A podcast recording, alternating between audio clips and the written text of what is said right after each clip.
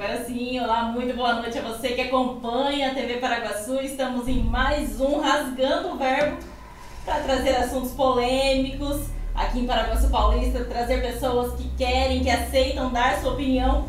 E hoje estamos recebendo o professor Walter Fortuna, ele que é professor, tra trabalhou também, trabalha com comunicação, e também a Simone Guerra, ela que é assistente social, e eles vão falar um pouquinho para a gente sobre esses temas educação, assistência social, pandemia, política em Paraguaçu Paulista. Então, convida todo mundo aí que está assistindo, convida os amigos para vir assistir essa live com a gente, que hoje o, o vai ter fogo no parquinho, né, Walter? Vai. Estamos aqui para isso. Simone, seja muito bem-vinda. Primeira Obrigada, vez no Paraguaçu. Obrigada pela oportunidade. Imagina. Bom, eu gostaria de, de começar falando, é, fazendo uma união desses temas. Educação e assistência social na pandemia está sendo bem difícil, né, aqui em Paraguaçu Paulista. A gente vê que tá, tá meio à mercê da sorte essas duas áreas aqui no município. O que, que vocês têm para falar a respeito disso? Eu acho que a gente pode começar a falar é, sobre a questão da assistência social. E eu acho muito importante pontuar, Denise, que assistência social não é filantropia, assistência social não é caridade.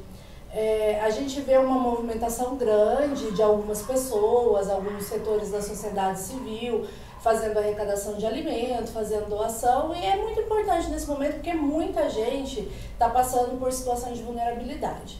Mas é, é, preciso ter em mente que assistência social é uma política social, né? Ela foi, ela foi, é, ela teve início lá na Constituição Federal de 1988, que, que caracterizou como política social direito daquele que necessita e dever do Estado, ou seja, é dever do poder público.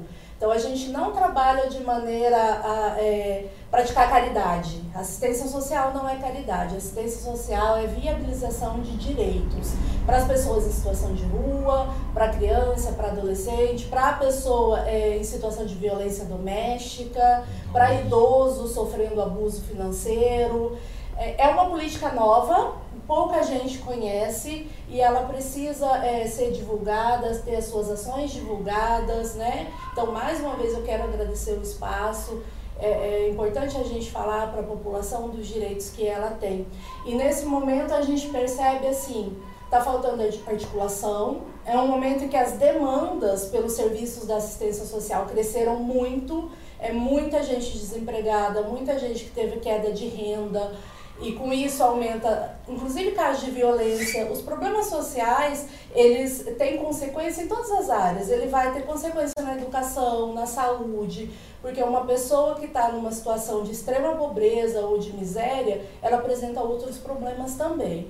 E a gente percebe que o serviço ele não vem acontecendo a contento né, os serviços de trás, que é o serviço de convivência, fortalecimento de vínculo, que a gente trabalha o protagonismo da pessoa como cidadão, como pessoa de direito, esses serviços estão parados. Não é possível fazer presencial por conta do, do distanciamento social, mas mesmo remotamente eles não, não estão acontecendo como deveria acontecer. Hoje nós não temos na assistência social os educadores sociais que prestam esse serviço. Nós estamos fazendo um, um trabalho muito pontual, o que não tem sido suficiente.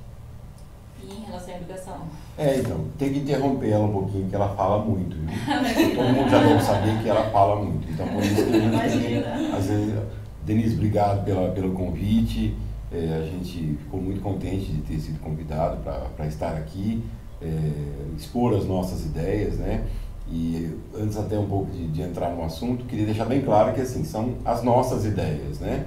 A gente se entrosa muito bem, a gente se entende muito bem e a gente tem as nossas ideias. Isso não quer dizer que seja certa ou errada. São as nossas ideias, a minha e a dela, e a gente junta e forma um bem bolado aí. A gente não pertence a partido nenhum, então a gente não está aqui para levantar bandeira de ninguém, nem contra ninguém. Né? A gente está aqui para defender ideias e para defender aquilo que é melhor para a população, especialmente no que diz respeito aos serviços públicos. Né? E a questão da educação né, não está muito diferente do que a gente tem visto por conta da pandemia, que trouxe toda essa realidade transformada que a gente vive hoje, né? e que é, é completamente fora dos padrões que a gente vivia antes. E que, por estar há tanto tempo com essa pandemia, é, mesmo ainda trazendo sempre novidades desagradáveis né, em relação à, à doença, eu creio que já daria tempo da gente ter estruturado melhor a situação. Então, é assim, é com muito pesar e muita preocupação que a gente vê a atual situação da educação como um todo, né? mas especialmente a educação municipal, onde a gente percebe que passou aí um ano e pouco de pandemia, né? E muitos vão dizer, ah, mas era a gestão passada, e essa gestão, mas já está aí há cinco meses também. E nada foi feito. E a pandemia, na minha maneira de enxergar, ela trouxe, ah, é, ela escancarou né, uma visão da educação é, ultrapassada, né? uma, uma coisa antiga. É, nós, nós temos aí tecnologia, estamos aí agora ao vivo, falando com um monte de gente através da TV Paraguaçu, né? aliás, parabéns pelo trabalho, TV Paraguaçu, inovando como sempre e, e alcançando o seu sucesso, o seu espaço, muito importante aqui na nossa cidade. E com tanta tecnologia, o professor está lá ainda com caderneta de papel na mão, com giz e lousa, com, com é, caderno para escrever as coisas, com tanta tecnologia que a gente tem. E aí vem dizer para mim assim, não tem dinheiro para fazer? Como não tem dinheiro? A educação não tem dinheiro? Como não trazer a inovação para a sala de aula?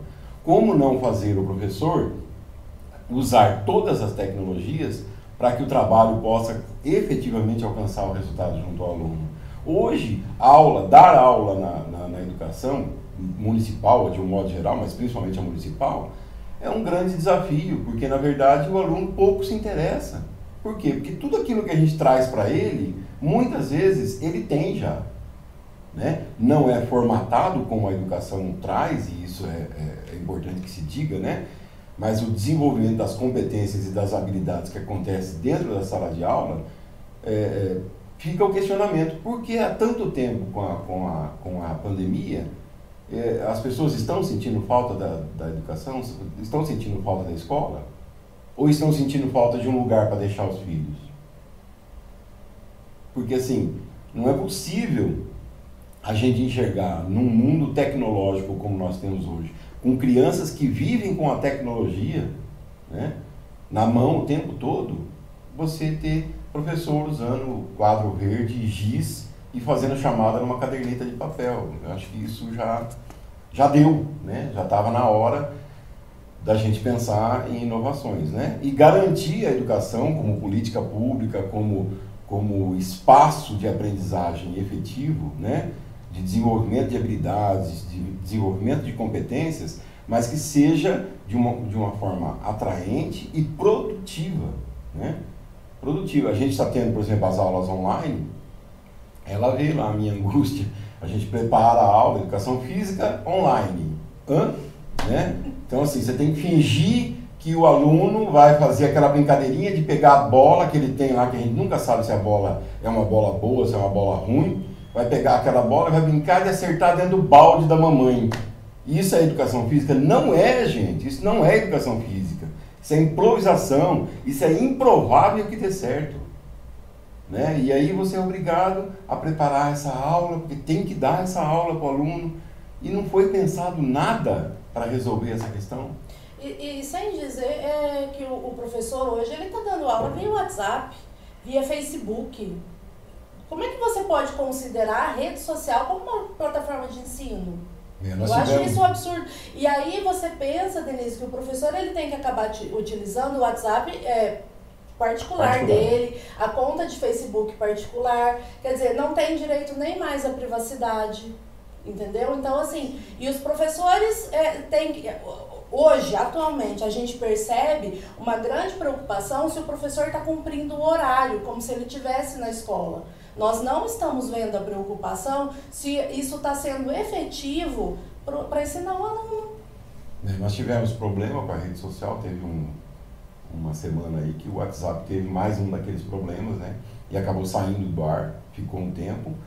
E e simplesmente quem estava dando aula pelo WhatsApp ficou sem aula. Então, assim, como é que você consegue ter autonomia, atingir os objetivos e tratar aquilo de um formato educacional condizente com o que o aluno precisa, com essa improvisação tudo, toda?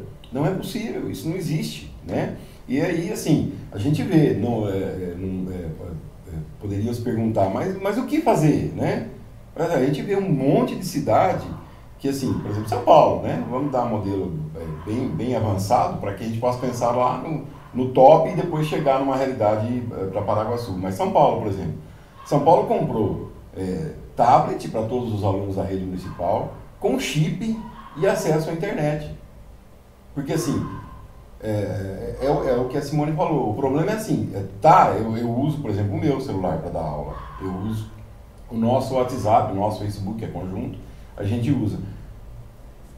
Mas assim, é obrigado? Porque assim, é o meu pessoal. Eu sou obrigado. Se eu falar assim, não, não quero usar, tem outra opção? Né? Agora a educação municipal comprou, tá, tá, manteve aí o, o, contrato né, com o Aprende Brasil e eles criaram o Aprende Brasil Digital, que é uma plataforma do, do grupo positivo é, que, que, que, traz para a educação um formato digital de, das aulas. Mas assim, o Aprende Brasil Digital ele foi criado para todas as cidades que eles atendem no Brasil inteiro. Como é que Paraguaçu se enquadra? Eu dei o exemplo de São Paulo, muita gente deve ter torcido o nariz. Falou, ah, o Walter tá louco, né? Vai comparar Paraguaçu com São Paulo, que tem dinheiro lá para comprar. Não, o, o, repasse de verbas é, por aluno é, existe, é tem verba, é para todos os municípios. Então, assim, porque São Paulo comprou, aqui não pode comprar. Isso sem contar que as escolas estão paradas, praticamente sem funcionar. Então, assim, tem economia de água, de luz, de merenda, de despesa com material de limpeza, de material de sala de aula. É, não está é, não tá, não tá se executando o transporte escolar, que é outra economia grande. Então, quer dizer assim, se economizou todo esse dinheiro, tá onde? Foi feito o que com isso? Porque o aluno está lá, dependendo. Eu tenho aluno, por exemplo, que fala, professor, eu só posso mandar a resposta para o senhor da, da, do, do, trabalho que o senhor pediu à noite ou no final de semana, porque eu, eu uso o celular do meu pai e ele trabalha na usina e só no final de semana que ele está aqui para poder usar. Quer dizer, isso é um absurdo, gente. Que realidade é essa? Nós estamos fingindo que dá aula e as pessoas estão tendo que fingir que estão aprendendo para dizer que nós estamos dando aula? Quais Acho... serão, na opinião de vocês, os efeitos para esses alunos que estão passando por isso? Ah, é muito triste, né? Porque assim, uh, o aprendizado está completamente defasado, eles já perderam o ano passado praticamente inteiro, esse ano, metade do ano já, já já foi embora. O prejuízo é imenso. O prejuízo é incalculável, né? E a gente já tem um problema educacional instalado, eh, que não é privilégio de Paraguaçu, mas do Brasil todo, né? A, a, a, deficiência do sistema de educação do país não garante aprendizado para os alunos. Então a gente já vem com essa luta constante, né? O professor em sala de aula, tem professor que recebe aluno ali no, no sexto ano, sétimo ano, não está alfabetizado como é que o professor, que não é especialista em alfabetização, às vezes até é por formação diversa, né? Mas assim, a formação de exercício dele naquela escola é matemática, português, história, geografia, inglês, educação física, artes, né? Como é que o professor vai dar uma aula de português para quem não sabe ler? Como é que vai ensinar matemática se o aluno não consegue ler o problema? Como é que você ensina artes se nem o beabá ele sabe? Sabe? E aí fica complicado. E, e assim, não se busca inovação, né? Ah, nós temos que trabalhar em cima do professor para que o professor, é, de novo, venha essa sobrecarga em cima do professor. O professor tem que rebolar lá em sala de aula, tem que criar, virar mágico. E a gente tem vários exemplos aí de professores que criam inovações da cabeça dele com o que ele tem para poder melhorar a sua prática, né? Mas eu acho ridículo, por exemplo, você ter um prêmio professor nota 10 que premia professores que estão fazendo o que todo mundo tem que fazer ganha para fazer, só que o cara é obrigado a criar uma alternativa de aprendizagem porque ele tem que dar aula diferente para chamar a atenção dos alunos. Ora, por que isso? Né? A educação é o princípio básico de uma sociedade que se, que, que, se quer constituída justa, igualitária, né? com direitos para todos garantidos. Se você não tem educação, isso já, já desandou. Né? Isso fica muito complicado. Então, assim, a pandemia veio escancarar essa situação e o que é pior, a gente vê os nossos governantes caminhando em passos de tartaruga enquanto a pandemia está a jato, né? E infelizmente nenhuma atitude concreta.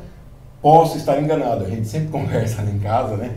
Que a gente fala, ah, mas é só tantos meses de gestão, quem sabe? Porque assim, o prefeito é eleito para cuidar da cidade por quatro anos, não é por quatro meses. Então pode ser que daqui quatro anos as coisas estejam melhores. Né? Quero acreditar que estejam e, na verdade, desejo muito que estejam. Mas com cinco meses a gente não viu nada. A gente não viu nada, né? A gente vê ah, a minoria de alunos com acesso à internet, com acesso a um aparelho, quer seja um computador, um telefone celular que todo mundo tem hoje. Mas assim, completamente é, desfigurada, o, o, desfigurado o papel da educação. E é, sem nenhuma atitude é, imediata, né, é, ágil, para resolver essa, essa questão. Isso é muito preocupante. E o que eu fico mais preocupado ainda, e tenho é, relatado isso em todos os relatórios que eu participo de qualquer atividade da educação, é assim: não existe trabalho em rede. A educação trabalha como se ela fosse única no mundo. Não, não dialoga com a assistência social, não dialoga com a saúde, com o esporte, com a cultura, não dialoga com ninguém. E aí, assim, não cria é, é, ferramentas que obriguem, né? e a palavra é bem essa mesmo, obriguem os pais a promover essa participação do aluno, quer seja na aula online, remota, né? ou quando voltar na aula presencial. Então, assim, por que é, hoje a, a prefeitura se vangloria de distribuir marmita eu tenho alunos que vão lá buscar a marmita, não têm acesso à internet e, e o, a, a, equipe escolar fala lá, ó, oh, uh, o professor Walter mandou essas atividades aqui de educação física para você fazer. Não, não, não, não quero, não, não quero, não, não vou levar. É obrigado a levar? Não vou levar, não. E não leva. E não é obrigado. A pessoa leva se quiser. Por que, que não é obrigado? Então aí é aquela história que eu falo, tá fingindo que dá aula?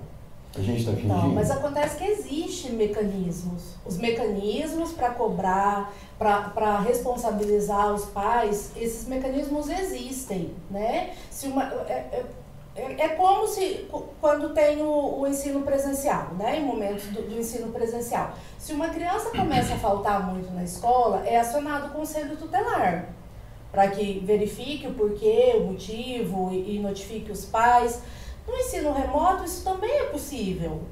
Peraí, se eu sou coordenador é, da escola e eu estou verificando, o aluno não está fazendo as atividades, ele não está buscando as atividades, aquele que não tem acesso, por que, que eu não posso acionar? A vida não parou, nós estamos numa situação de pandemia, existe toda a questão do cuidado, mas a vida não parou. Então a gente precisa tentar diminuir esse prejuízo. Já é um prejuízo enorme. Nós temos crianças em séries iniciais que estavam sendo alfabetizadas né? O pai e a mãe em casa não vai conseguir fazer o trabalho do professor. Nós temos alunos do, do ensino médio, que não é o caso do, do, do ensino municipal, mas é, é uma situação importante de, de, de se, de se citar, que é assim, eles estão tendo um prejuízo enorme, aqueles que estariam se preparando para o Enem, né, que vão se preparar para o vestibular. Então, assim, a vida continua. E os mecanismos para responsabilização dos, dos responsáveis, eles existem. Por que, que não está sendo acionado? Está situação... todo mundo se acomodando também com a situação da pandemia? E a situação se torna mais excludente ainda, né? Porque e aquele que depende da escola pública para conduzir os seus estudos e chegar a alguma faculdade, curso técnico, alguma coisa, depende dessa miséria dessa estrutura que está sendo oferecida para eles. Quem tem recursos e pode pagar um professor particular, uma escola particular, um cursinho particular, uma atenção especial, consegue. E o que não pode? Sim. Agora, constitucionalmente, isso é educação é, é, é, princípio constitucional, direito constitucional e dever do Estado. Cadê o Estado nisso, né? Nós temos algumas questões aqui que o pessoal tem levantado nos comentários. Legal.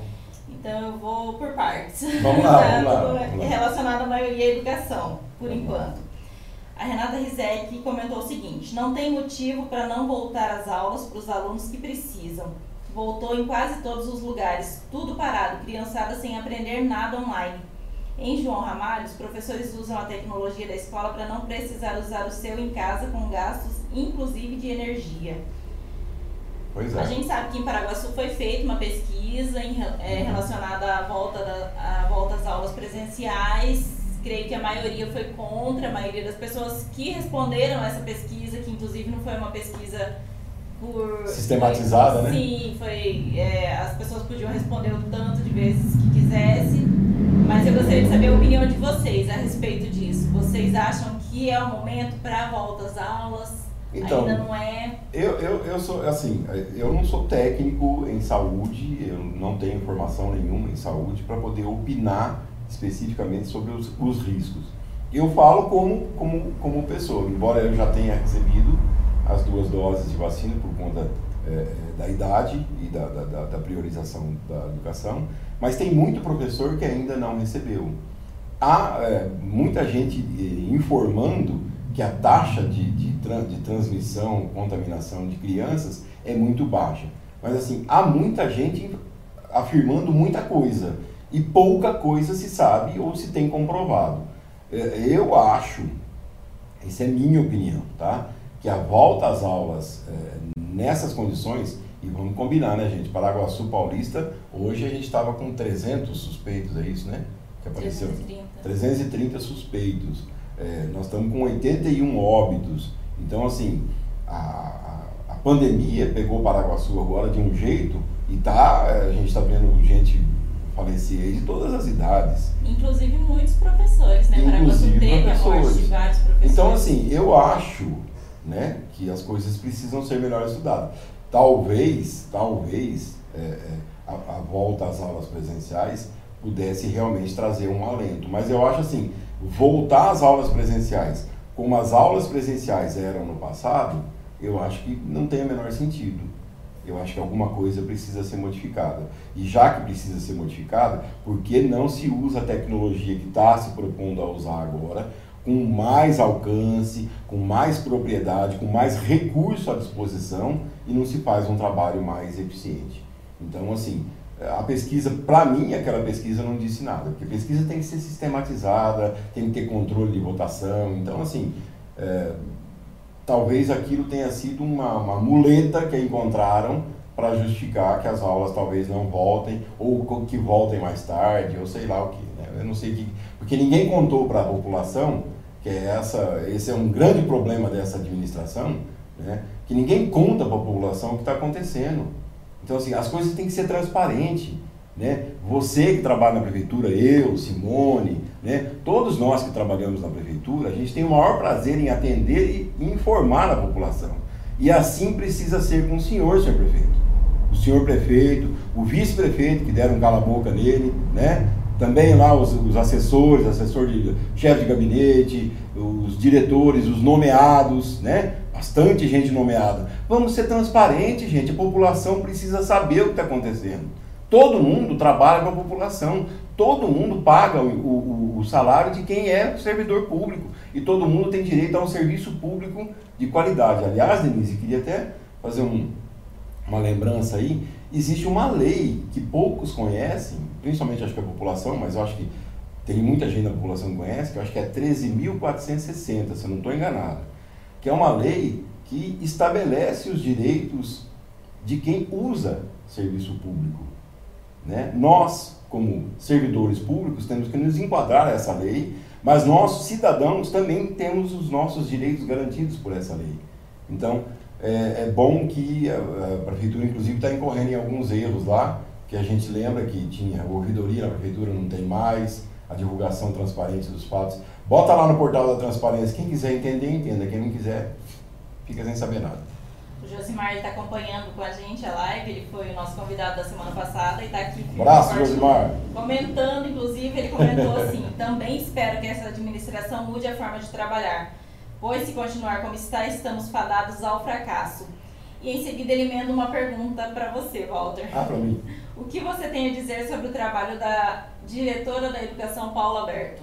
Então, não conheço, né? Assim, é, embora a gente não esteja na escola, né? Então a gente é, não teve nenhum contato, eu não tive nenhum contato. Uh, é, o único contato que eu tive com a diretora foi um ofício que eu mandei para ela é, no começo do ano, quando não havia ainda vacina, e, e, eu solicitei a ela que eu gostaria de continuar no trabalho remoto se as aulas fossem voltar em sistema presencial, porque eu, na época, na oportunidade, estava com, com um tratamento médico e eu precisava é, cuidar da minha saúde.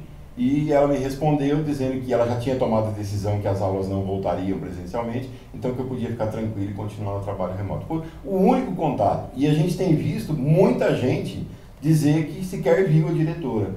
Agora, eu pergunto, essa diretora participou, foi, segundo palavras do próprio prefeito, né, Simone? Sim. Disse para nós dois, acho que a única, uma das únicas, das poucas, que participou do processo de transição. E participou mesmo, porque quando nós fomos na atribuição que foi realizada lá no Grupão, no final da gestão passada, ela estava lá acompanhando a professora Elzinha uh, no, no processo de atribuição. Então ela participou da transição de governo. E até agora não se tem atitude nenhuma. O que a gente viu foi assim: tira fulano, bota ciclano, tira fulano daqui, bota ciclano para lá, que é outro absurdo que se vê. Como é que uma educadora pode agir assim? Eu tenho uma diretora que está lá há tanto tempo, né, e que conhece a escola, conhece a comunidade, tem até uma boa aceitação, eu simplesmente tiro essa pessoa de lá. Por quê? Porque ela é política contra, porque ela não me interessa. Então, assim, esse é, é o mal, acho que a Simone pode falar melhor, é o mal dos, do, da, da falta de concurso, né? da, da, da, nomeação, da livre nomeação de pessoas para tomar conta de escola. Em educação não existe isso, gente. Educação tem que se tomar conta de quem entende do assunto. Se nós formos entrar nessa questão da, da nomeação e dessa perseguição política que vem ocorrendo, né, segundo relatos de, algum, de algumas pessoas que foram que perderam seus cargos ou foram trocados e que na verdade ocorre toda vez que muda o prefeito da cidade, não é mérito dessa gestão. É, mas vamos é, trazer para o nosso momento atual.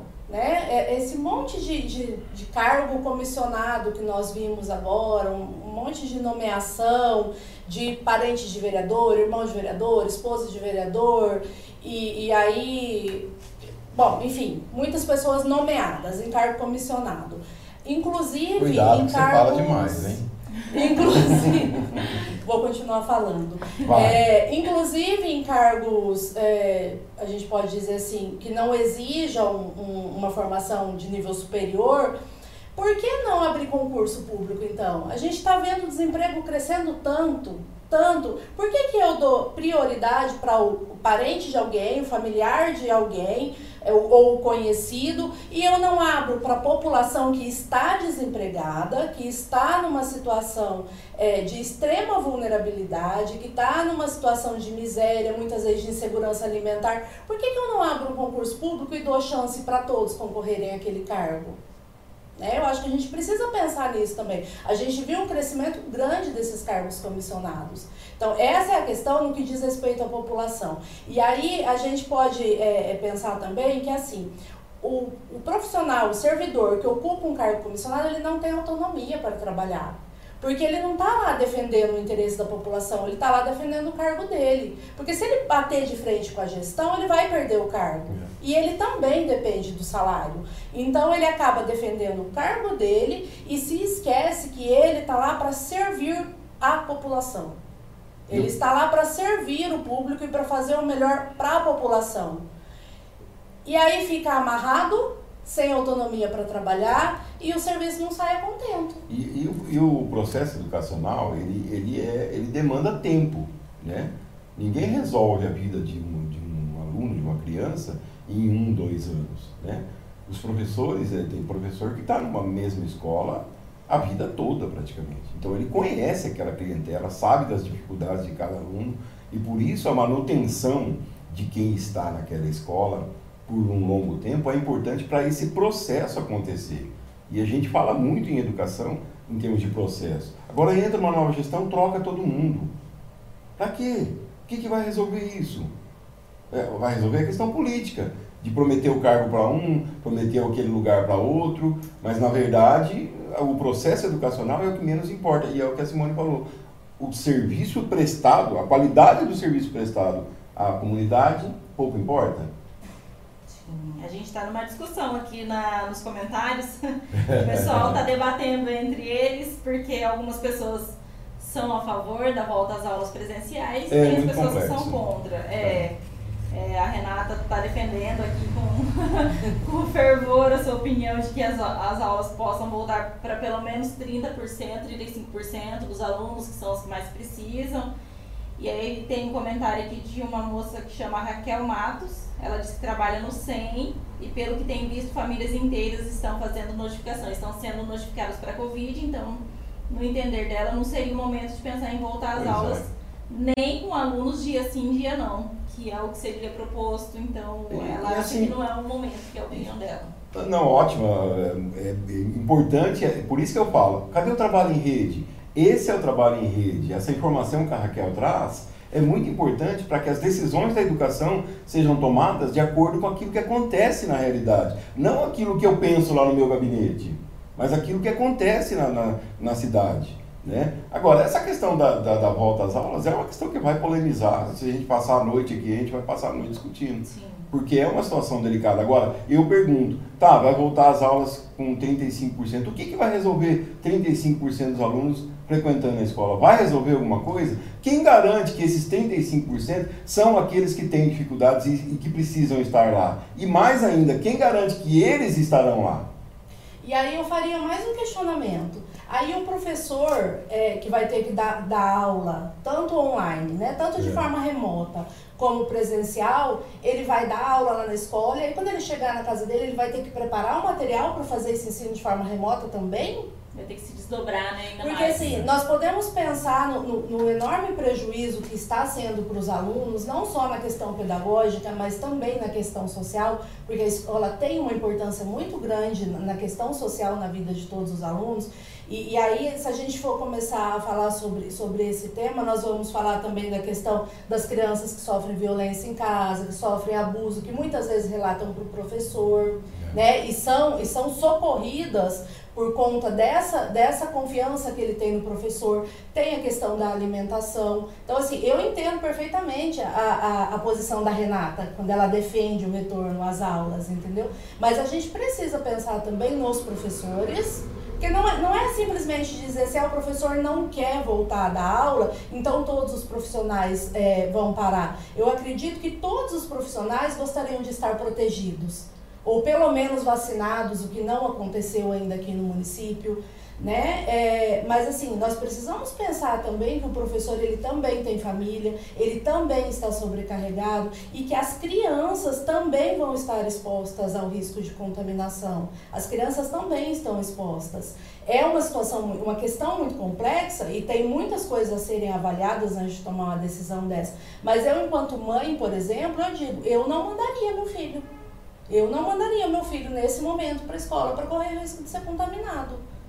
Então, é, divide opiniões. Sim, né? Sim. Mas a gente precisa pensar que assim como o aluno tem direito, o professor, enquanto é, é indivíduo, enquanto cidadão, ele também tem o direito à proteção, à estrutura de trabalho.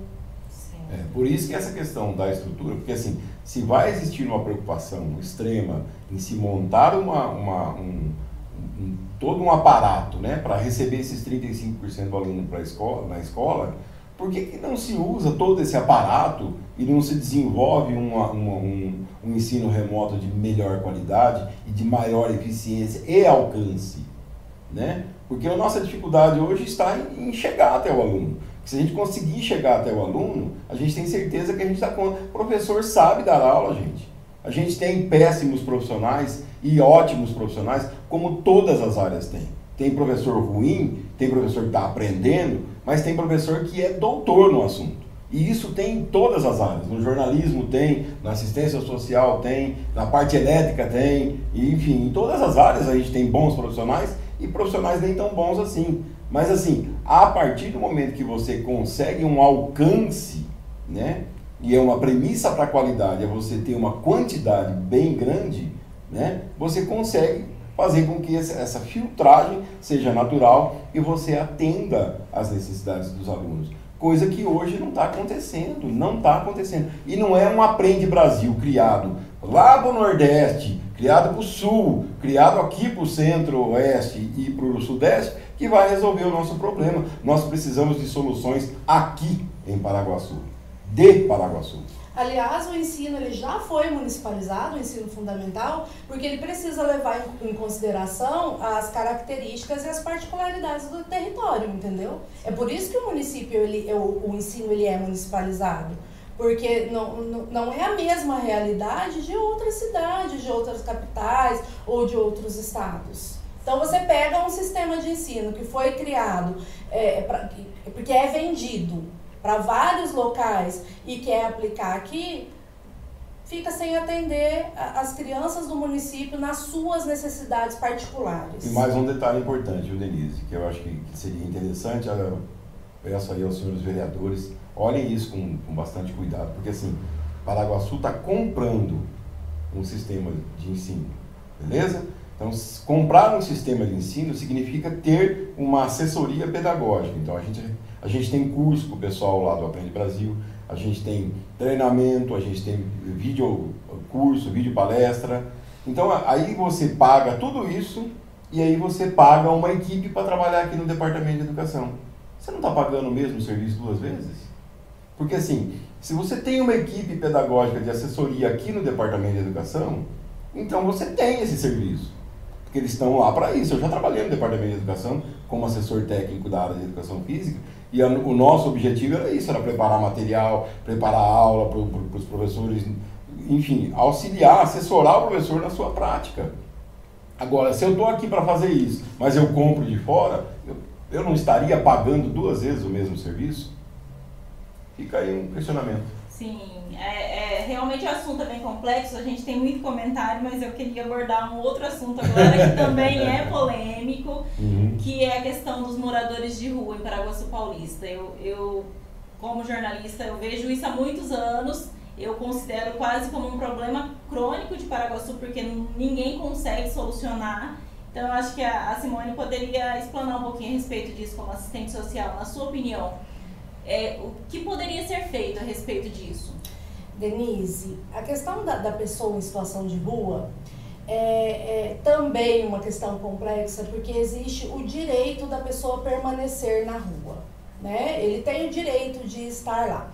Mas a gente entende que um direito individual não se sobrepõe sobre o direito coletivo. Então, assim, quando eu, encontro uma pessoa em situação de rua, muitas vezes ocupando uma praça ou ocupando um ponto de ônibus, que é o que está ocorrendo aqui em Paraguaçu nesse momento, é, isso está cerceando o direito coletivo da população. Entendeu? Se, se alguém precisar é, aguardar um ônibus lá no ponto de ônibus, esperar um ônibus, ele não vai conseguir porque tem um morador de rua dormindo lá hoje. Né? Se você é, é, precisar sentar no banco da praça, você não vai conseguir porque o banco da praça está ocupado. É, houve relatos já de pessoas que foram agredidas por, por pessoas em situação de rua. É, mas aí a gente precisa pensar também que eles são é, sujeitos de direito. E dentro da política de assistência social existe o serviço de abordagem, o serviço de atendimento a essa população, que aqui em Paraguaçu é desenvolvido pela equipe do CREAS né? É, é, é feita a abordagem, é ofertado é, alguns serviços para eles, como documentação, acesso a benefícios, se eles tiverem, se eles atenderem aos critérios, né? Bolsa Família, o benefício de prestação continuada. Mas como você mesmo disse, a gente percebe que não tem tido efeito. Porque é, permanece, inclusive está crescendo o número de pessoas em situação de rua no município. Né? Nós tivemos um caso ano passado de um senhor que faleceu. Ele estava vivendo numa construção abandonada e aí ele teve a visita do técnico né, da proteção social especial que, que ofereceu para ele acolhimento na minha opinião, de forma equivocada, porque a, o município não conta com uma instituição para acolher essas pessoas. Então foi ofertado para ele um acolhimento na, numa casa que é mantida por uma igreja, né, que tem como líder um, um vereador atualmente. Mas assim, é, essa instituição ela não é, é oficial, ela não atende à legislação para instituições de acolhimento, ela não tem cadastro no Cadastro Nacional de, de Entidades socioassistenciais, ou seja, ela está irregular. Então, eu, enquanto é, é agente pública, eu, eu não posso encaminhar a pessoa para uma instituição que está irregular. Porque se lá não atende a todas as necessidades, não atende a legislação, de certa forma oferece um risco para essa pessoa. Como é que eu, agente público, vou tirar uma pessoa de uma situação de risco, que é morar numa rua ou morar num, numa, numa construção abandonada, e vou colocar ela em outra situação de risco? Né? Isso foi comunicado, foi aberta uma sindicância, até hoje nós não obtivemos resposta. E quando a gente comunica, Denise, e a gente é, solicita a ação, a gente está pedindo para que o serviço seja estruturado. Não é para punir o colega de trabalho, é para que o serviço seja estruturado, porque existe a lei que regulamenta todo esse serviço. Então, existe diretriz para esse serviço, existe um, um, um, uma forma de fazer o serviço e de atender essa população e de garantir segurança a essa população. Por que não está sendo feito? O município recebe recurso para isso. E tem o dever constitucional. E tem o dever constitucional. Existe a, a, a, Política Nacional de Atendimento à Pessoa em Situação de Rua, que ela trata de todos os direitos da pessoa em situação de rua. Né? Nós estamos vendo aí, veio uma frente fria, essas pessoas estavam dormindo na rua. Foi ofertado o que? Cobertor para essas pessoas? Isso é o suficiente? Aí muitas pessoas vão justificar, mas tem gente que tem família e não quer ir para casa. Ok, se ele quer permanecer na rua, ele pode permanecer. Mas o Estado tem que garantir segurança para ele, mesmo que ele esteja na rua. Mesmo que ele esteja, que ele escolha permanecer em situação de rua. E só, não, não, só para você, é, é, eu acho que é bom é, ilustrar essa situação, né? Porque assim, a gente, a gente tem sido crítico é, dessa situação, mas como a Simone disse, nunca, em nenhum momento, a gente é, fez crítica para prejudicar quem quer que seja, qualquer funcionário que seja, e muito menos os próprios, os, os próprios, as próprias pessoas que estão em situação de rua. Pelo contrário, a gente está cobrando uma posição e uma ação do governo municipal que é obrigado constitucionalmente a dar conta disso. Né? Coisa que, inclusive, o vereador deveria fazer. E que vereador. Fiscalizar se, se o poder público está garantindo isso. Se está fazendo isso. E o vereador foi, pra, eu estou ilustrando o fato, tá? Foi para a tribuna dizer que tem muita gente criticando, é, critica é, o que está o, o, que tá se fazendo aí, que fulana é muito boa, que ciclana foi muito boa, é, critica, mas não faz nada, né? E assim, é, a pessoa critica e diz que, que o crítico não faz nada. Então, assim, em primeiro lugar fica o recado, né? Jamais, jamais a minha mão direita vai saber o que a esquerda está fazendo. Jamais. Então, se eu faço bem para alguém, eu não preciso ir para rede social, eu não preciso ir para palanque nenhum, para rádio, para jornal, para TV, para dizer o que eu estou fazendo por alguém. Eu não preciso fotografar essa sacolinha de alimento. Não preciso dessa divulgação. Jamais. Inclusive, sim, aos padres, pastores, voluntários das igrejas aí, fica o um ensinamento bíblico, tá? Lê lá, eu não, eu não sou é, ativo nessa situação, mas na Bíblia tem lá que a mão direita não saiba jamais o que a esquerda está fazendo. E outra coisa que eu queria dizer importante também, dessa mesma crítica, né? O vereador tem toda a liberdade do mundo para ele ser o pastor, o padre, o voluntário, o colaborador, ele pode, inclusive, é, teve, gente que disse que levou, esse, esse pessoal da rua levou para casa, para a instituição, para a igreja. Ótimo, pode. Ninguém está falando que não pode. Parabéns, o trabalho é legal. Só que não é isso que esse pessoal precisa e não é isso que a lei pede que seja feito. E, na minha humilde opinião, eu não sou ninguém, né? mas na minha humilde opinião, o vereador está lá para ver se a lei está sendo cumprida. E nesse caso, a lei não está sendo cumprida. Porque eu pergunto: qual o serviço que está à disposição desse, desse pessoal que está na rua? Eles têm segurança na rua? Eles têm alimentação na rua? Eles têm medicação na rua? Eles Esse foram pessoal, vacinados, aqueles exato. que se enquadram nos grupos Eles foram vacinados, porque eles têm direito à vacina também. Inclusive, alguns da faixa etária que já foi vacinado, o povo aqui de Paraguaçu. E esse povo recebeu vacina? Responde, vereador. Porque o senhor está aí para cobrar a lei. O senhor não está aí para me cobrar. Agora a gente não pode falar nada. A TV Paraguaçu atua através da rede social. A gente abre a boca na rede social, é uma preocupação de vereador com o que está acontecendo na, na rede social, tudo tem que responder, tudo vai para a delegacia fazer BO, vai para o fórum fazer. Ameaça. Ameaça, né? usa a tribuna para ameaçar. Outro dia eu escutei até que, não, se quiser usar aqui o advogado da, da, da Câmara para processar alguém que está atacando, mas ninguém está atacando em sessão, o advogado está lá para fazer o trabalho de direito, uh, exercer o seu trabalho de direito dentro da, da, da, das, das competências da Câmara. Assim, eu não sou advogado, eu sou um reles professor de educação física, tá? Mas assim, eu enquanto cidadão e as pessoas enquanto cidadãos, elas querem respostas, elas, quer, elas querem é, é, ação em cima daquilo que a lei preconiza e não esses favores que são feitos. Parabéns, parabéns. Né? Só que assim, eu, eu, na minha opinião, né, o inferno está cheio de boa intenção. Bom, eu queria falar um pouquinho, que vocês falassem um pouquinho a respeito da, da falar traços, falar pouquinho, falar pouquinho aqui com a gente não, é meio difícil. Não, pode falar bastante.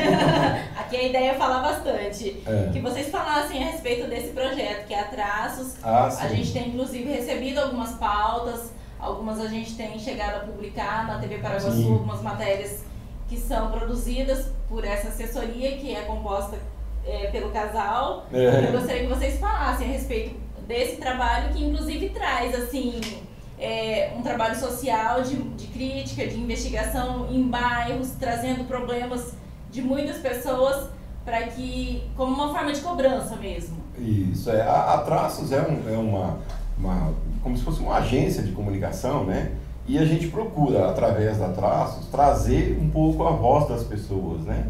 A gente ouve muitas pessoas dos bairros, dos serviços públicos, das pessoas que estão até mesmo em redes sociais, né, se manifestando, para que a gente possa dar um pouco a voz, porque assim, a gente sabe que a TV Paraguaçu tem esse papel, né, a imprensa de um modo geral tem esse papel social aqui. A gente, eh, o ano passado, é, teceu muitas críticas à imprensa local, porque assim, é, a gente entende a, a necessidade da imprensa se manter, né, e isso a gente está falando financeiramente.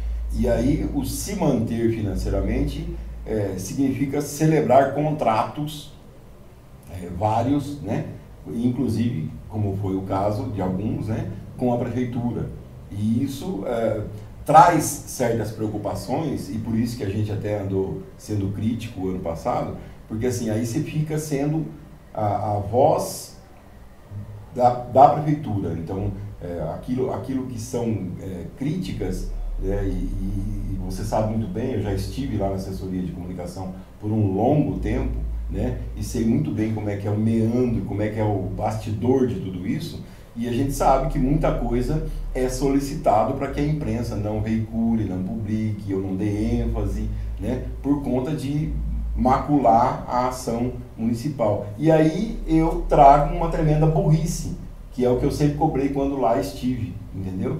Porque eu acho assim, se a, a TV Paraguaçu, por exemplo, começar a trazer o clamor de, das ruas, dizendo, olha, está faltando isso, está estragado aquilo, está complicada essa situação, é, a prefeitura tem condições de ouvir isso e trazer respostas, né? Para que isso possa ser apurado de uma forma melhor, né? E apurando isso, se traga soluções. E não se esconda debaixo do tapete. Porque, na verdade, o que se faz é para a população. Quer dizer, você está lá para atender a população. Então, por que não ouvir a população? E a população só é ouvida através da imprensa. A imprensa tem esse papel social muito importante que tem que ser resgatado e não pode ficar à mercê de contratos e celebrações de parcerias. Que, que vão ficar. Para isso tem assessoria de comunicação, assessoria de imprensa lá da prefeitura, que é a voz do prefeito e dos seus assessores, seus diretores. O trabalho da imprensa da cidade tem que se transformar também nesse trabalho social. Então, por isso a gente deu esse caráter né, para traços comunicação, né, que na verdade é traços, assessoria, comunicação e eventos, né, que a gente faz um, um, uma gama de, de, produções aí, mas a gente está focado mais nessa questão da comunicação, que é trazer essa voz da população, né, pra, pra então, assim, inclusive, agradeço a oportunidade de falar desse projeto, quem tiver e quiser entrar em contato, assessoria-gmail.com, né? Pode entrar em contato com a gente. A gente teve aí, uh, ontem a gente uh, elaborou uma matéria de um buraco que apareceu, o pessoal enfiou galho lá, ficou lá uma semana, né? E aí a gente veiculou a, a matéria, cobramos quem de direito e hoje o buraco está lá resolvido, né? Então assim, é um buraco, é coisa boba, mas não é isso. A população quer uma cidade organizada, uma cidade limpa, iluminada, segura e com serviços públicos de qualidade. Nós temos bastante consciência do nosso papel enquanto cidadão. Né? Eu acho que a gente é, tem o dever de, de chamar as pessoas para que elas também tenham consciência, para que elas entendam, para que cada um entenda do seu poder enquanto cidadão, do seu espaço de direito, de cobrar, de questionar, de conhecimento, né? A gente procura orientar as pessoas para estarem sempre a par da, das ações da prefeitura, do que é o serviço executivo, do que é o legislativo, para que as pessoas é, é, tenham claro para si que isso é direito de cada um. É, Denise, voltando à questão social no município, né, a demanda, por exemplo, por atendimento com cesta básica cresceu muito e é muito comum é, atender pessoas que chegam aos CRAS solicitando atendimento chorando, envergonhadas. E eu, eu procuro é, explicar para essa pessoa que ela não precisa se envergonhar porque é um direito dela, não é um favor. É um direito. A lei diz que o poder público, que o Estado, o governo precisa prover alimentação no momento que ela está em é, situação de insegurança alimentar. Então, assim, o conhecimento é libertador. As pessoas precisam ter conhecimento e esse é o nosso papel seja na traço, seja nos caipiras, que eu acho que você vai Sim. falar também. É, a gente quer levar informação para a população e, que, e quer que cada um é, seja o protagonista da sua vida e da sua história no município, enquanto cidadão também. Sim. Bom, como você já citou dos caipiras, eu gostaria que vocês falassem um pouquinho desse projeto que, para quem acompanhou e acompanha, é uma espécie de sátira, né? Vocês fazem... Sim piada, falando de coisas sérias e cobrando é, de uma forma sutil, mas que acaba atingindo quem quem deveria. É, na verdade a gente usa o bom humor, né? Né, meu cajuzinho? Marido. então, a gente usa o bom humor pra, porque a gente entende que, é, apesar de tudo, né, apesar da seriedade dos assuntos, a gente não deve perder o bom humor em nada. Né? Isso é muito bom o tempo todo.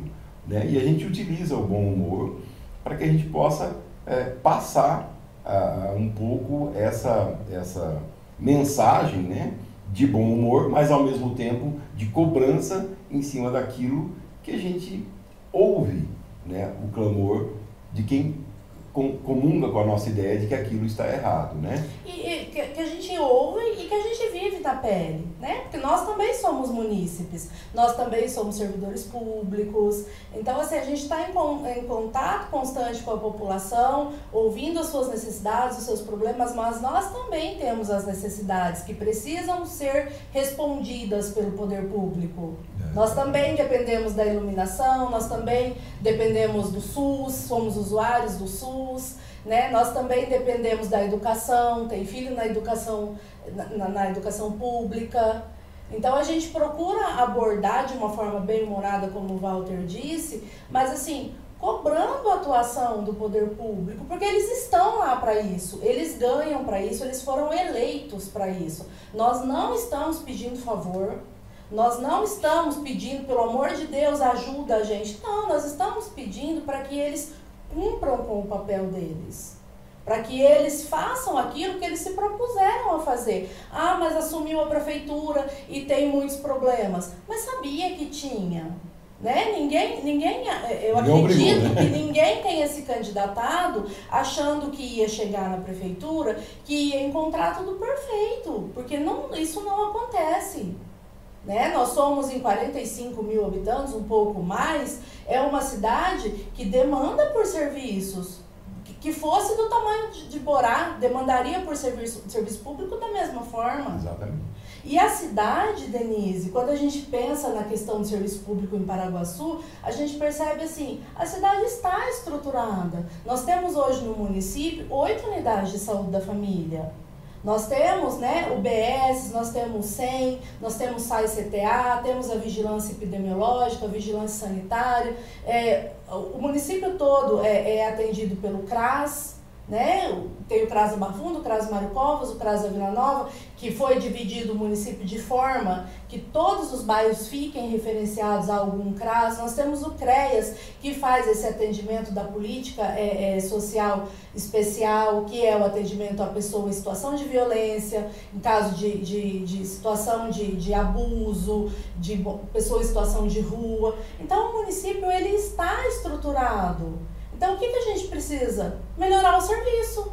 Tem escola nos bairros, tem, tem escola em ginásio, bairros. esportes, quadras. Não está faltando estrutura, nós temos. Por que, que o serviço não sai a contento? Por que as filas enormes nas unidades de saúde, as filas enormes por, é, esperando o exame? É uma... Por que essa falta de medicamento? Nós sabemos que a arrecadação do município também não é pequena, porque nós temos as usinas que geram uma arrecadação grande para o município. O que, que é? Está faltando recurso? Aí, se a gente for falar da pandemia, o município recebeu bastante recurso ano passado para trabalhar as questões da pandemia, inclusive na área de assistência social, inclusive na questão de acolhimento, de, de atendimento à questão da segurança alimentar. E né? nesse ano continua. E nesse ano, eu acho que pouca gente tem conhecimento, mas nesse ano o município também já recebeu mais de 2 milhões para a área da saúde. Está lá no portal da transparência. Quem quiser ir lá verificar, é só entrar no portal da transparência, no banner lá do Covid, vai ter acesso a esses recursos que o município recebeu. E o que, que a gente está tá vendo que foi feito? É uma, Muito pouco. E é uma pena, Denise, que as pessoas, porque assim, pior, o pior gestor de cidade é aquele que se cerca de puxa-saco, de gente que fica dando tapinha nas costas. Então, assim, é uma judiação, é uma pena que algumas pessoas enxerguem os caipiras, a Traços, a TV Paraguaçu, como inimigos, sabe? Então, a gente precisa é, acabar com essa, essa, essa coisa pequena que existe aqui em Paraguaçu. Nós temos que pensar em algo maior, porque assim, se tem alguém criticando alguma coisa, eu no mínimo tenho como gestor público, eu tenho a obrigação de ouvir essa crítica e apurar. Se for verdade, eu tenho que tomar minhas providências. Porque inclusive eu não posso cometer o crime de prevaricar, que é saber que alguma coisa está errada e não tomar providência. No mínimo eu tenho que comunicar ao meu superior ou a quem de direito que aquilo está errado. Que é o que acontece, por exemplo, tem é, entidade que ela, que ela citou aqui, por exemplo, que está acolhendo pessoas em situação de rua. Está legalizada? Essa pessoa, essa, essa entidade que está acolhendo pessoas em situação de rua, está recebendo ajuda do município, da prefeitura? Com que direito ela está fazendo isso? Ela tá, é, mas assim, a gente não quer prejudicar nem, nem a pessoa em situação de rua, muito menos essa instituição. A gente quer que as coisas aconteçam de acordo com a lei. E essa é uma situação, Denise, que eu particularmente venho, venho denunciando para vereadores da legislação anterior que se reelegeram desde o ano passado. E aí existe, nós percebemos assim que existe um corporativismo porque não, não se investiga isso. O mesmo vereador entendeu? que falou o ano passado que ia dar um jeito nisso, hoje dá tapinha nas costas e não toma providência nenhuma. Né, meu cajuzinho? É, mas... Já que vocês estão é, citando aí os, os vereadores e essa questão de prefeito que se cerca de puxa-sacos, a uhum. gente está com uma questão aqui que é dos cargos, né? Na verdade, eu vou ler alguns comentários a Renata comentou assim: Eu acho que a maioria dos vereadores são omissos. Não tem coragem de dar a cara a tapa e falar ou opinar sobre coisas polêmicas que possam causar desgaste. O Josimar emendou. Concordo plenamente com você e essa omissão se dá por conta dos cargos comissionados que foram loteados para os parentes, irmãos, esposo e afins. É. E já tem mais um comentário do Vinícius Fernandes.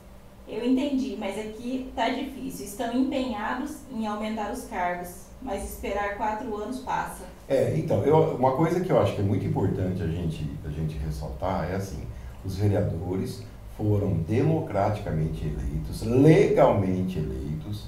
Então, assim, ninguém está lá na Câmara, muito menos o prefeito está lá na prefeitura, e nem o vice, né, que também está lá na prefeitura, ele, ninguém está lá ilegalmente. Então, eles merecem o respeito e toda a, a, a condição que a lei permite. Mas assim como eles, eles exigem e devem ser tratados, né, conforme a lei preconiza e lhes garante esse tratamento, até com certa imunidade, eles também precisam se comportar dessa maneira. Né?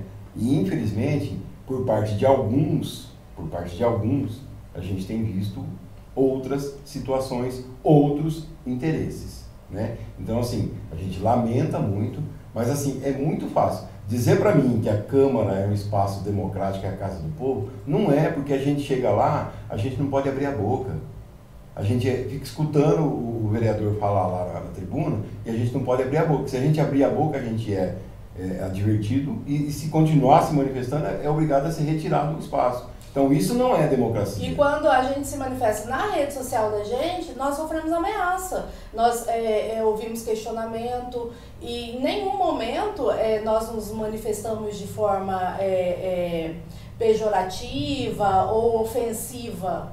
Nós questionamos ações e aí nós sofremos ameaça entendeu? E aí se a gente, se a gente for pensar nessa questão de cargo comissionado, que é uma questão que está gerando muita revolta mesmo, né, em muitas pessoas, como eu havia dito, o problema do cargo comissionado, ele, ele tem muito a ver com a, prestação, a qualidade da prestação de serviço, porque quem está lá está preocupado em atender ao prefeito e não a população, a questão de não abrir essas vagas para que todo mundo possa concorrer e, e buscar a sua vaga de emprego, que nesse momento é tão necessária, e alguns casos, Denise, isso está até infringindo a lei. Nós temos uma pessoa nomeada hoje na Prefeitura de Paraguas Paulista que teve a sua candidatura é, cassada porque foi pego na lei da ficha impugnado porque foi pego na lei da ficha limpa. Existe uma lei municipal que diz que pessoa que tem um problema com a lei da ficha limpa, que tenha sido condenado, ele não pode assumir nenhum cargo comissionado. E hoje nós temos uma pessoa nessa situação nomeada na prefeitura. E esses casos de nomeação de parente de vereador, já existe jurisprudência, os advogados podem é, se manifestar e me corrigir à vontade aí, que eu não sou técnico na área, mas já existe jurisprudência de nepotismo cruzado. Né? Então o Ministério Público vai ficar atento a isso e deve se manifestar, porque assim, como que o prefeito nomeia o, o, a esposa, o marido, o irmão, o pai ou o filho de uma pessoa uh, que defende outros interesses que não o dele, entendeu? Ou que deveria, pelo menos, não ter esse privilégio né, é, em relação aos demais, que é o que ela falou. O cargo deveria estar à disposição de, de quem se interessar, como é o próprio concurso público. Aliás, é, cabe aqui um adendo para falar também, que a gente tem, além dessas nomeações, né, e, e, e, eu posso falar com tranquilidade, porque assim, sou, sou conhecido deles, trabalhei junto e posso falar com total tranquilidade. Nós temos gente que é, é diretor do sindicato que defende os trabalhadores da prefeitura e ao mesmo tempo é diretor, cargo comissionado de confiança do prefeito. Ora, é, legalmente falando, não existe aí um conflito de interesses? Sabe? Então, além, assim, além de diretor do sindicato, nós temos a, a advogada do Sindicato dos Servidores Públicos hoje, ela é esposa do chefe de gabinete do prefeito. Então, assim, ela vai defender o servidor realmente? Eu não estou afirmando, eu estou questionando. Não existe esse conflito de interesse? Eu faço parte da diretoria do sindicato. E, assim, há muito tempo, nenhuma decisão é, que eles vão tomar, eles me consultam.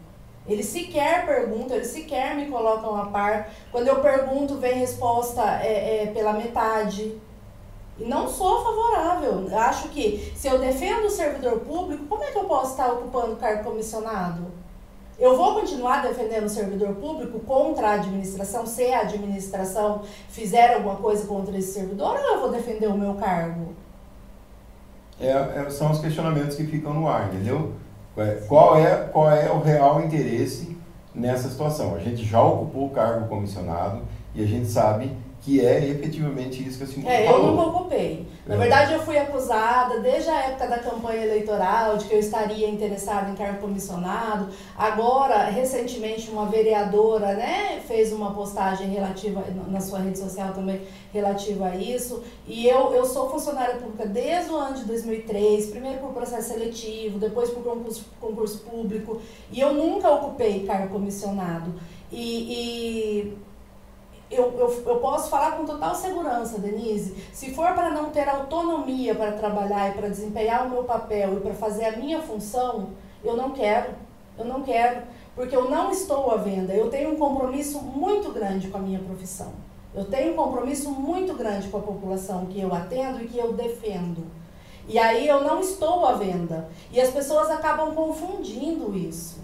É, e eu, eu, eu queria até aproveitar a oportunidade para dizer também que embora eu tenha ocupado cargo comissionado em outras administrações, eu sou é, muito orgulhoso de ter feito o possível é, que eu consegui fazer é, pelo servidor público e também pela população.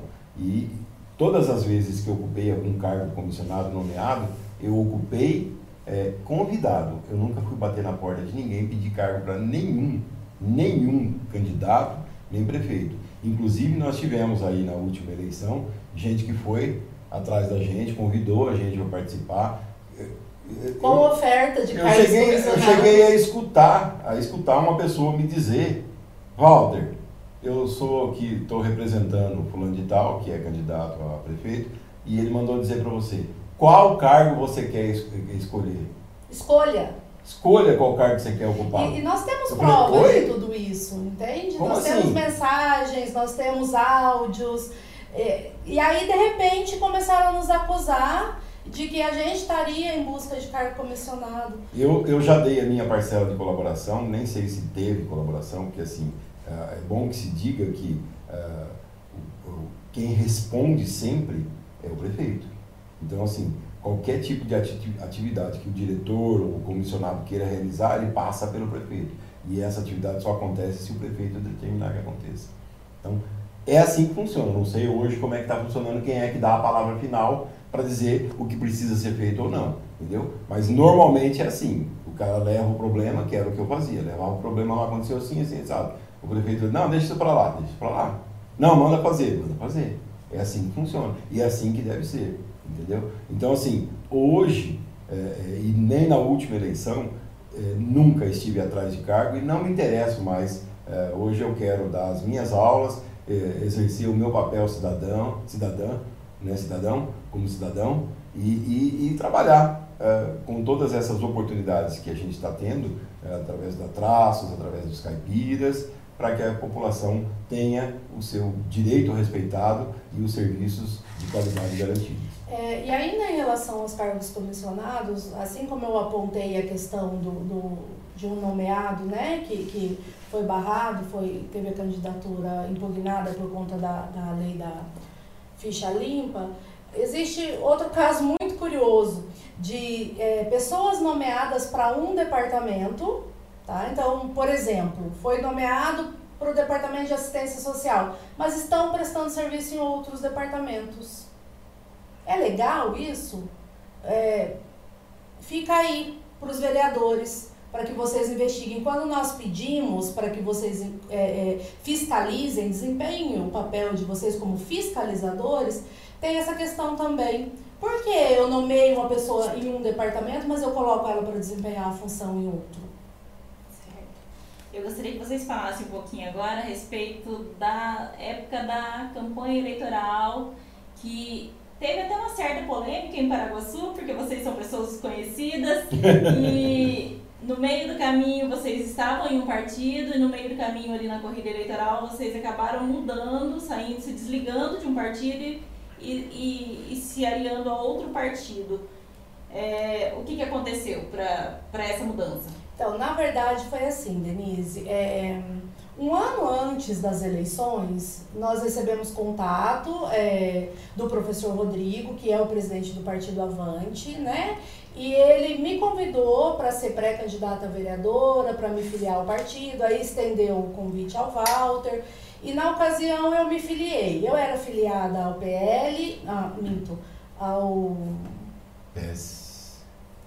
Partido do Bolsonaro. Eu era filiada PSL. isso, ao PSL e acabei me desfiliando e me filiando ao Avante. Nunca tive a pretensão de concorrer a nenhum cargo político, isso eu sempre deixei muito claro para o Rodrigo, para toda a, a equipe né, do partido. Eu, eu tenho opiniões talvez que não sejam muito populares, então eu nunca me vi nessa situação de ser candidata a nada. É, mas começamos a participar. Aí depois veio o pedido para que o Walter colaborasse no plano de governo, né? Por conta da experiência dele, nós estávamos juntos. Porque nós acreditamos realmente na proposta do partido e da equipe, embora é, não concordasse muito com o candidato a prefeito do partido, né? Por conta do histórico mesmo dele, de apoiar e romper, e estar tá junto e não tá, e as contradições políticas dele, mas a gente entendia que a equipe era muito boa, tinha ideias muito boas e que poderia trazer uma proposta diferente para a política local.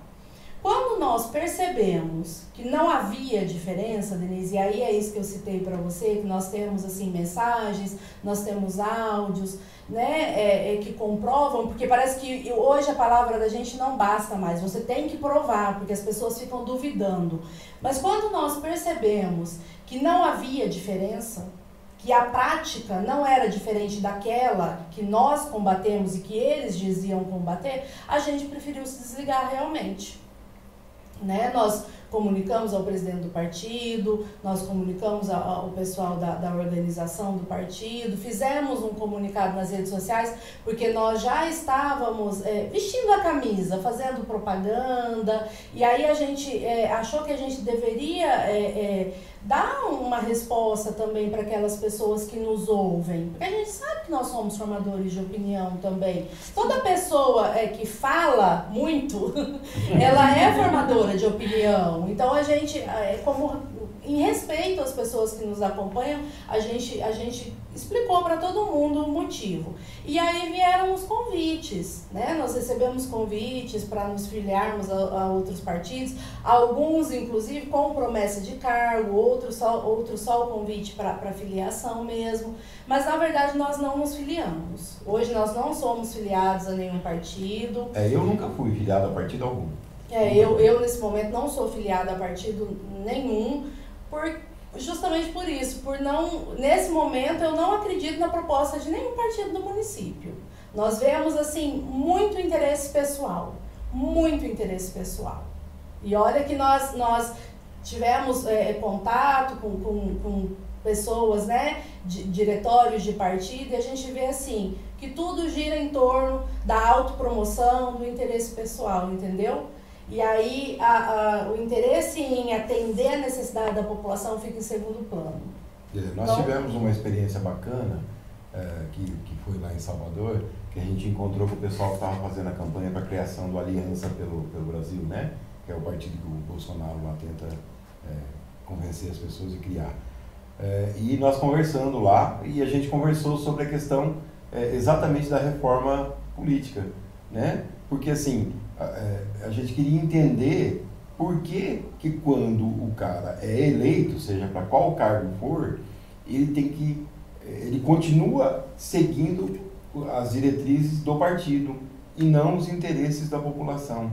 É, o que, que é mais importante? É o estatuto do partido que o obriga a seguir as diretrizes do partido ou a vontade e o clamor popular daquilo que a população precisa? Porque assim, ah, eu não posso votar a favor disso porque o meu partido não deixa. Então, assim, a gente viu aí agora, no caso, teve vereador que rompeu com o partido, votou contra o que o partido orientou, e embora uh, a gente não tenha concordado com a votação da pessoa, mas uh, essa é a ideia, é você votar em favor daquilo uh, que é interesse para a população, e não que é interesse para o partido. E o que a gente viu na época que a gente estava é, participando lá do, do, partido, foi que existia essa, é, é, é, muito esse discurso de preocupação com quem vai ocupar tal cargo e quem que nós vamos chamar e que sabe, gente, e como é que nós vamos resolver o problema? Assim, e a proposta, inicialmente, era uma proposta realmente interessante, mas assim, depois, é, e, e, aí a gente pediu até desculpas às pessoas que nos acompanharam, né, porque a gente errou e a gente viu que era mais do mesmo. Então aí a gente resolveu cair fora. E nós não nos, não, nos aliamos a nenhum outro partido. Né? Nós somos contratados, a Traços, aliás, foi contratada para prestar um serviço durante a campanha, né? E fez a produção de vídeos, de áudio, de programa de rádio.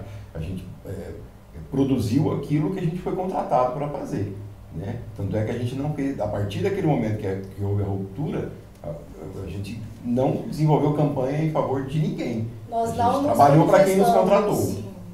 Mais politicamente, né? E, e, nem houve divulgação de quem a gente apoiava ou do nosso voto. Sim. Porque a gente ficamos, na verdade, nós ficamos bem decepcionados, né, Nise? Bem decepcionados mesmo. Nós acreditamos no projeto que nos foi ap apresentado, entendeu? E aí, de repente, nós vimos que, não, na nossa opinião, não era nada daquilo que havia sido apresentado. Porque no, no papel aceita tudo, né? Então, aí no papel era muito bonito, mas na prática não funcionava.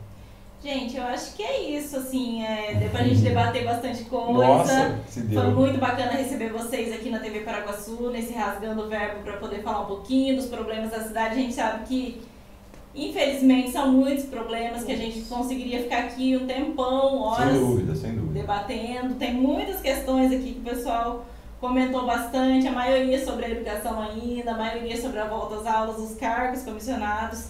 Uhum. Mas eu gostaria muito assim de agradecer a participação de vocês, de vocês terem aceitado esse convite de vir participar com a gente. É, esse quadro Rasgando o Verbo ele é novo, a gente está nessa segunda edição.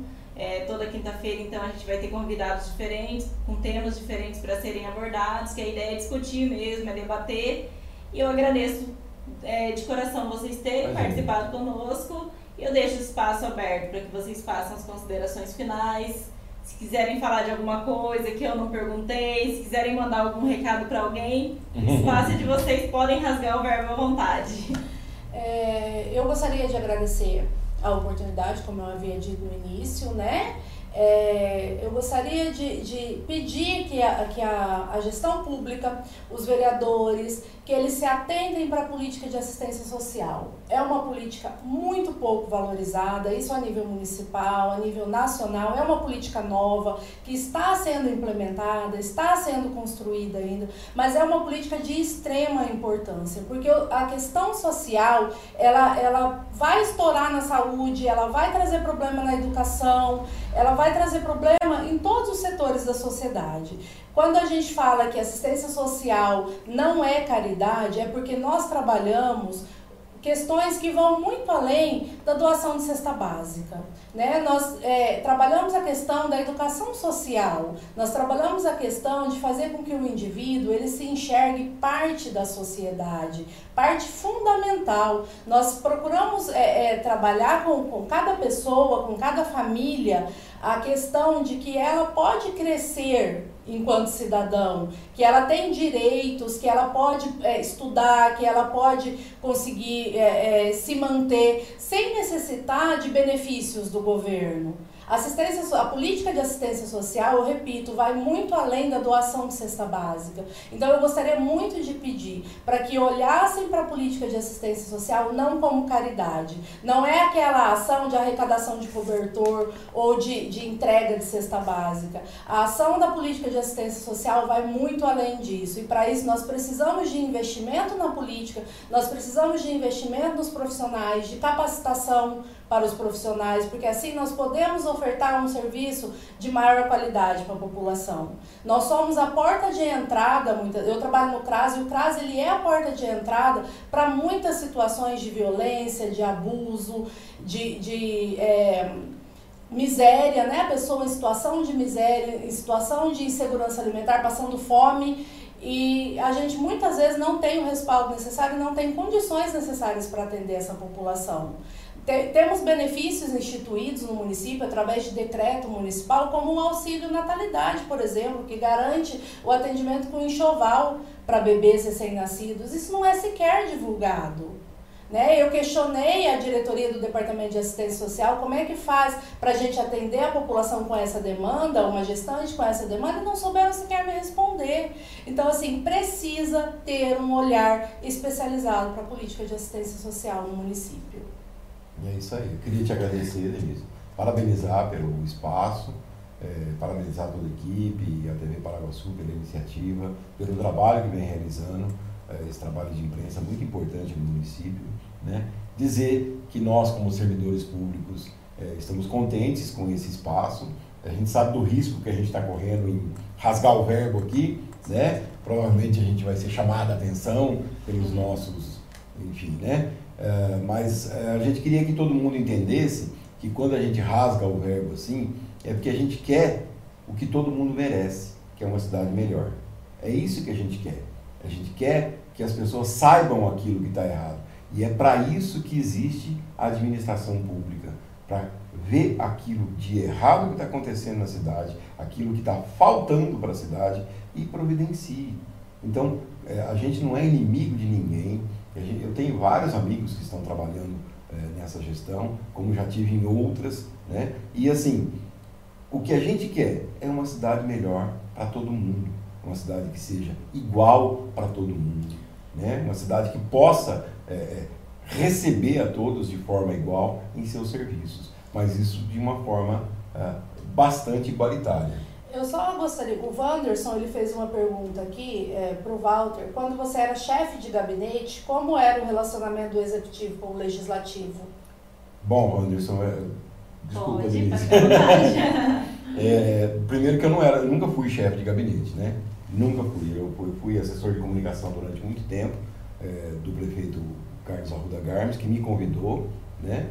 É, depois que ele faleceu, uh, o Ednei assumiu, eu entreguei o meu cargo, né? Porque assim, fui convidado pelo Arruda e não pelo Ednei. Então eu entreguei meu cargo à disposição do Ednei e ele me pediu que continuasse e lá continuei como assessor de comunicação.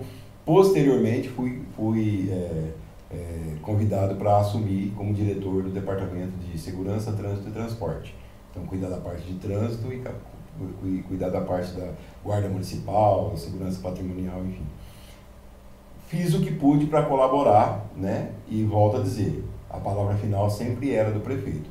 O relacionamento é, prefeitura-Câmara Municipal sempre foi é, é, do jeito que nós estamos vendo hoje, é o que a Simone falou é, não, não é privilégio dessa administração. É uma prática que houve sempre é, é, constante em nosso município e que está na hora de romper, está na hora de acabar. Agora, é, é, quando a gente saiu do partido que o, que o Wanderson participa, não foi crítica pessoal a ninguém, foi não é, compactuar com uma ideia. Eles tinham uma ideia e a gente viu que essa ideia não era o que a gente queria. E que, na verdade, na nossa opinião, era uma ideia que caminhava mais ou menos nessa direção, que é aquela questão de troca de cargo público por, por apoio político. E então, aí, na minha opinião, isso se confirmou através dos vereadores do Avante que foram eleitos, que nesse momento, os vereadores do Avante que foram eleitos têm parentes em cargos comissionados na prefeitura. Então, assim, é que, é que, é que a, a, a questão é assim, a gente não esperava que a pessoa fosse oposição e ficasse lá votando contra tudo aquilo que o prefeito propõe. Não, não é isso.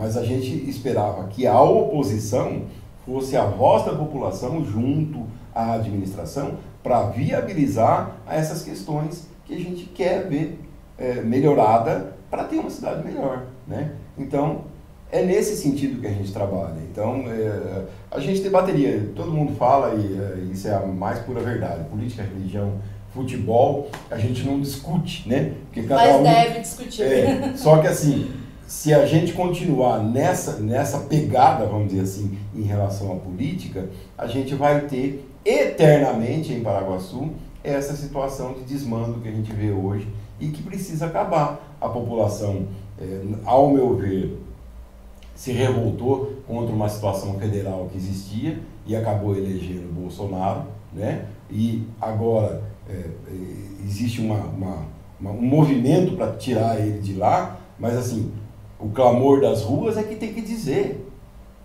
Não, não sou eu, não é você, não é TV Paraguaçu, não é a rede Globo Lixo que vai dizer alguma coisa, né? São as pessoas. As pessoas é que tem que dizer aquilo que é melhor para ela. E mais importante, e é esse o apelo que eu faço para todo mundo, aproveitando uh, esse espaço final aqui na TV Paraguaçu.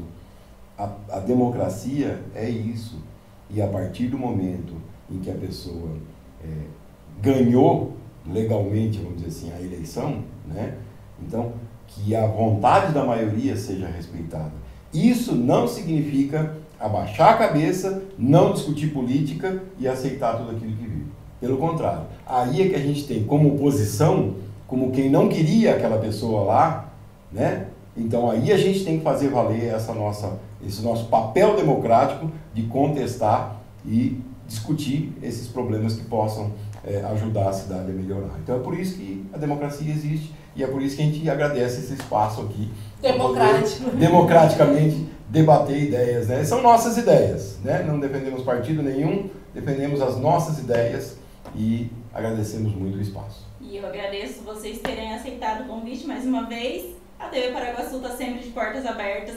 Quando quiser rasgar o verbo, é só dar um alô pra gente, a gente marca e vamos discutir, vamos debater e vamos levar as nossas ideias para o pessoal, para os governantes, para o poder público, para que a gente possa mudar aí alguma situação que não esteja contento. Sempre para ajudar. Sempre. Né, Cajuzinho? é, Maria. Eu agradeço a todos que nos acompanharam e peço aí para que curtam as nossas, as nossas páginas nas redes sociais. Essa transmissão ela vai ficar salva em todas as nossas redes, disponível no Facebook, no YouTube, também no Instagram. E a gente tem também é, os, as nossas redes sociais no Twitter, em podcast também, para você que quiser ouvir depois essa live, ela vai estar disponível em podcast. E continue aí acompanhando a TV Paraguaçu.